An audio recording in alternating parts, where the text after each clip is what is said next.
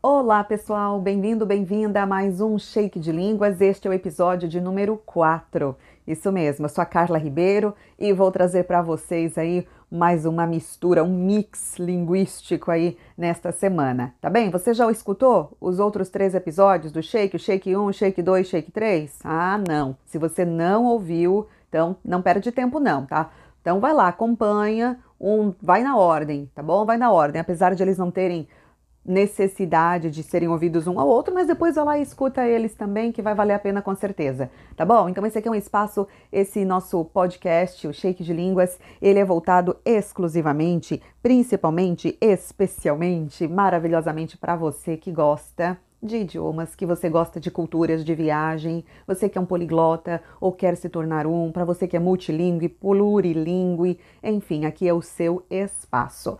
Bem, Tá começando, né? Já falei, o nosso shake hoje é o shake de número 4 e no episódio de hoje eu vou trazer alguns tópicos que são relacionados aí a como aprender de modo mais eficiente uma língua estrangeira. Tá, Carla, mas como? Tem fórmula mágica? Tem receitinha? Tu vai passar pra gente? Não, não tem receita não, gente. Não tem fórmula mágica, não tem chip que eu vou instalar, não tem nada disso. Mas eu vou trazer algumas dicas de como eu, Carla, eu faço né, quando eu me deparo com esse desafio que é aprender um novo idioma. Ah, eu quero aprender chinês, como é que eu vou fazer? Quero aprender russo, como é que eu vou fazer? Quero aprender grego, como é que eu vou fazer? Eu, ou as, entre aspas, as mais comuns, o inglês, o francês, o espanhol, o italiano e, e tudo mais. Vamos nessa então? Pois é, então fica aí, hein? Segura, segura que você vai entender melhor e tomara que você uh, trabalhe esse seu lado, né, com esse desafio que você encare de uma forma mais prazerosa e mais legal aí, que isso que é importante, certo? Bora lá então. Você já ouviu falar no quadro primeiro? Você já ouviu falar no quadro como um europeu de referência das línguas? Pois é, se você é daquelas pessoas que gosta de idiomas, tem que ter ouvido falar, gente. Tem que ter ouvido sim. Mas eu vou, vou explicar rapidamente. Por quê? Um, existem pessoas né, que falam, eu sempre digo, ah, eu falo quatro, cinco idiomas aí. Ah, é muita coisa? Dependendo, né? Depende sim. Mas eu sei e eu conheço pessoas que falam muito mais. Muito mais e falam super bem. Mas existem diferentes níveis, né? Então eu posso, por exemplo, uh, ter um conhecimento no alemão, que é um A1, ou né, um nível iniciante, que é exatamente, estou me referindo, me baseando no quadro comum europeu de referência de línguas, né? Das línguas. Então, por exemplo, vamos lá tem o nível A1. O A1 é aquele que está começando, é o iniciante. Ele entende, ele pode, ele é capaz de compreender, usar algumas expressões familiares, coisinhas do cotidiano, tá? Coisas bem simples. Então é o nível A1, é para quem está começando. E claro que aí existe também uma divisão entre A1, 1, A1, 2, que é aquele que está indo para um A2, que é um nível básico que esse nível básico ele já compreende frases isoladas e algumas expressões frequentes, né, que são relacionadas com áreas de prioridade imediata, como informações pessoais, uh, familiares, né, de compra, né, vai, pode ir no mercado, uh, dar um giro, pede informação, é o A2, é aquele para se virar para uma viagem, por exemplo. Depois tem o B, o nível B, que é o independente. Aí tem o B1, que é o intermediário, ele já compreende questões principais, um pouco mais amplas, né? Quando uma linguagem é usada de modo claro, padronizado, os assuntos já são familiares, ele consegue falar um pouquinho mais, fala a respeito da vida, da família, do trabalho, né? E ele lida também com a maioria das situações encontradas na região onde é falada aquela língua, né? A língua alvo dele. Este é o B1, que é o nível intermediário. Depois nós temos o B2, que é um usuário independente. Esse B2, nível B2, usuário independente, por exemplo, um B2, uh, ah, a língua italiana, né, para conseguir o, a cidadania italiana por meio de matrimônio, agora tu precisas ter um nível, já um nível, né, tem que ter o nível B, gente, tem que ter esse nível B aí independente, tá? E o B2, que é o usuário independente, ele é capaz de compreender as ideias principais em textos complexos sobre assuntos concretos e abstratos, incluindo discussões técnicas na sua área de especialidade. Um exemplo. E depois nós temos o nível C, que é considerado proficiente, e ele vem o C1, que é a proficiência operativa eficaz, é capaz de compreender um vasto número de textos longos e exigentes, demanda um pouco melhor de um pouco mais de vocabulário, uma compreensão de estrutura do, do idioma, né, maior e tudo mais. E o C2, que é o domínio pleno, ou seja, tá de boa, é capaz de compreender sem esforço praticamente tudo o que ouve ou lê. Então, estas são as, seis classificações, vamos dizer, né, do quadro comum europeu de referência para as línguas. O A, que é o básico, o B, o intermediário, o C, que é o proficiente, aí cada um dividindo em A1, A2, B1, B2, C1, C2. Fica a dica então. Então, portanto, de repente, num idioma você é um A2, num outro você é um B1, no outro você já é um C1 e assim por diante. É interessante você estar sempre ligado para entender como funciona esse tipo de classificação, certo? Vamos lá então. Então eu falei que eu vou dar umas dicas hoje. Sim, eu vou dar algumas dicas de como você pode fazer para dar aquele upgrade, para dar aquela melhorada na, no seu aprendizado, né? no, no, seu, no ritmo de aprendizado dessa língua, qualquer língua que você esteja aí afim de aprender ou de aprimorar. Pois bem, separei aqui três pontos, ok? Separei três pontos importantes que eu julgo importantes nesse caminho, nesse desafio que é do novo idioma. Então, vamos lá. Número um, hein? Dica top, são três dicas tops aí. Então, a dica número um, entenda a estrutura da língua. Isso eu falo para todo mundo, pelo menos funciona comigo.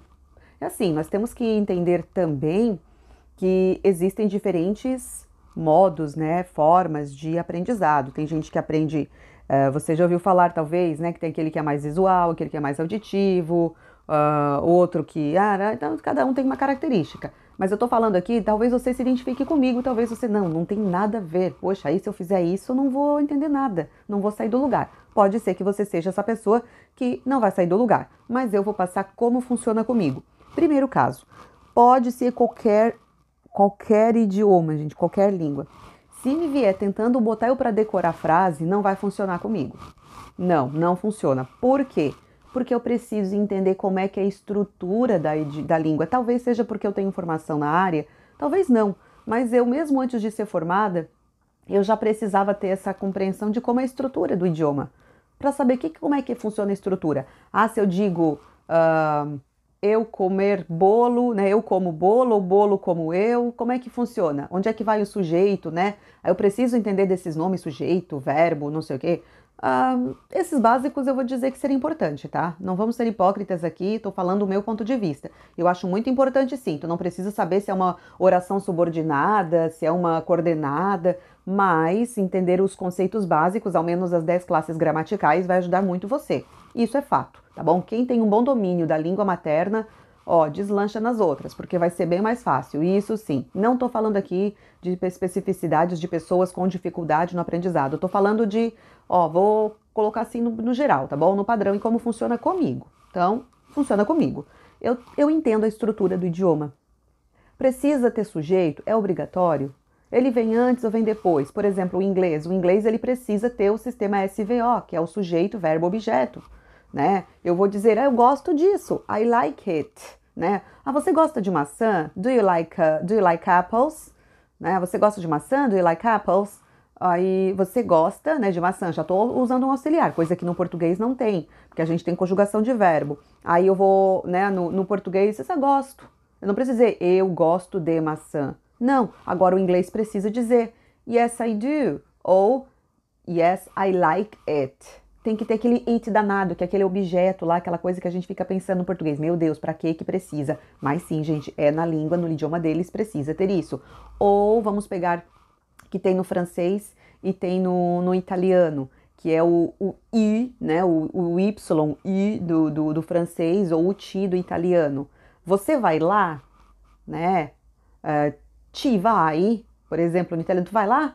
Vai lá onde? Onde lá? Onde? Sei lá, para algum lugar. Ti vai. Ah, é, ou tu vais para a escola amanhã? Vai à escola domani? Si ti vado.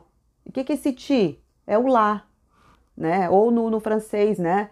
Um, Est-ce que vous allez uh, à l'école uh, de Mont, por exemplo, né? Est-ce que vous allez à l'école de? Um, aí, oui, j'y vais. Opa, o que, que é esse J? É o J apóstrofo I, né? Que eu tenho que ter J, velho. Então, ou seja, eu vou lá. Poxa, aí no português a gente, não, eu vou. Vai, vai, vai para a escola amanhã? Vou. E parou no vou. a pessoa entendeu, passou o recado, passou a mensagem, deu tudo certo. Mas são essas diferenças. Então, por exemplo, eu, Carla, eu preciso entender como é que essa estruturazinha, como é que funciona numa língua na outra. Eu comparo muito. Eu, eu uso muito esse sistema da comparação entre os idiomas para poder entender como funciona, para poder internalizar um pouco. Então, para mim, entender a estrutura da língua é super importante. E depois eu entender como é que funciona no presente, como é que é o passado e como é que é o futuro, como é que eu falo, né? Como é que eu represento isso. Aí depois disso, beleza, vou adicionando vocabulário, porque precisa. Agora é o ponto 2, a questão do vocabulário. Número 2, simule situações, diálogos que você acredita serem úteis a você. Eu não sou do tipo, eu, Carla, não sou do tipo que colo coloca post-it por tudo na casa, enche de vocabulário para mim, não. Porque aí vai dar só bagunça, gente. Eu não sou desse tipo. Não sei se você é. Você é, cola tudo, tem gente que bota vocabulário no espelho, bota espelho. Vai lá na cama, cama. Vai lá na parede. Não, pelo amor de Deus, né? Eu ficaria louca. Eu não faço isso, eu nunca fiz isso. Como é que eu, como é que eu memorizo? Porque a gente memoriza, né? Memoriza vocabulário. Eu fico pegando diálogos, eu fico repetindo, eu fico lendo, eu, se tem o áudio, eu coloco o áudio. Hoje nós temos uma infinidade de recursos. Eu faço assim, eu escuto, repito, falo comigo mesma e assim eu vou pegando, eu tento traduzir, não preciso escrever, mas eu olho, vou acabar, ah, é assim que falou, né? Eu faço isso. Então o que, é que eu faço? Simulo situações, ou simulo diálogos uh, que podem ser úteis, né, nas situações reais, assim, né, no cotidiano. Isso é utilíssimo. E a terceira dica que eu acredito seja talvez a mais importante, seja teimoso e sem vergonha, no sentido de que não pode ter vergonha para aprender um idioma para falar, porque se você tiver vergonha, vai nunca vai falar, nunca vai falar. Tem que ser cara de pau mesmo e tem que ser teimoso, tá? Tem que ser teimoso. É, porque a teimosia, gente, ó, ninguém vai vir, ah, vai de, agora vai derrubar vai derrubar assim, ó, um turbilhão, tipo uma caçamba que vai botar assim, né, vai derrubar para você, mandar todo o idioma, língua. Não, esquece, isso não acontece na vida real, tá bom? Então tem que ser teimoso, tem que, ter sem, tem que ser sem vergonha, no sentido de não ter vergonha, não ser tímido para falar o idioma. Talvez você já tenha ouvido isso com certeza, né? Talvez, com certeza. Milhares de vezes alguém. Tem sempre gente que fala isso, né? Ah, não pode ter vergonha. Então é isso mesmo, que é verdade um idioma estrangeiro, ele é conquistado a partir do momento que você trabalha ele na sua mente. Então tem que preparar aqui, ó. Dizer que é difícil, a pior coisa que você pode fazer. Ah, eu não gosto. Ah, é difícil. Pronto, já perdeu o ponto. então, fica a dica. Primeiro, as top três dicas que eu dei hoje. Primeiro, entender a estrutura. Segundo, simula situações diálogos da vida real. E o terceiro, seja teimoso e seja sem vergonha. Fala mesmo, tem que falar, tem que se expressar. Assim você vai em frente. Tá bem, gente? Este foi o Shake de Línguas número 4 e vai ficar por aí. Dá aquele. Compartilha com os amigos aí que talvez alguém precise ouvir isso, certo? Na próxima semana a gente traz mais, trago mais aí um pouquinho de reflexões linguísticas no nosso Shake de Línguas. Até mais, tchau, tchau!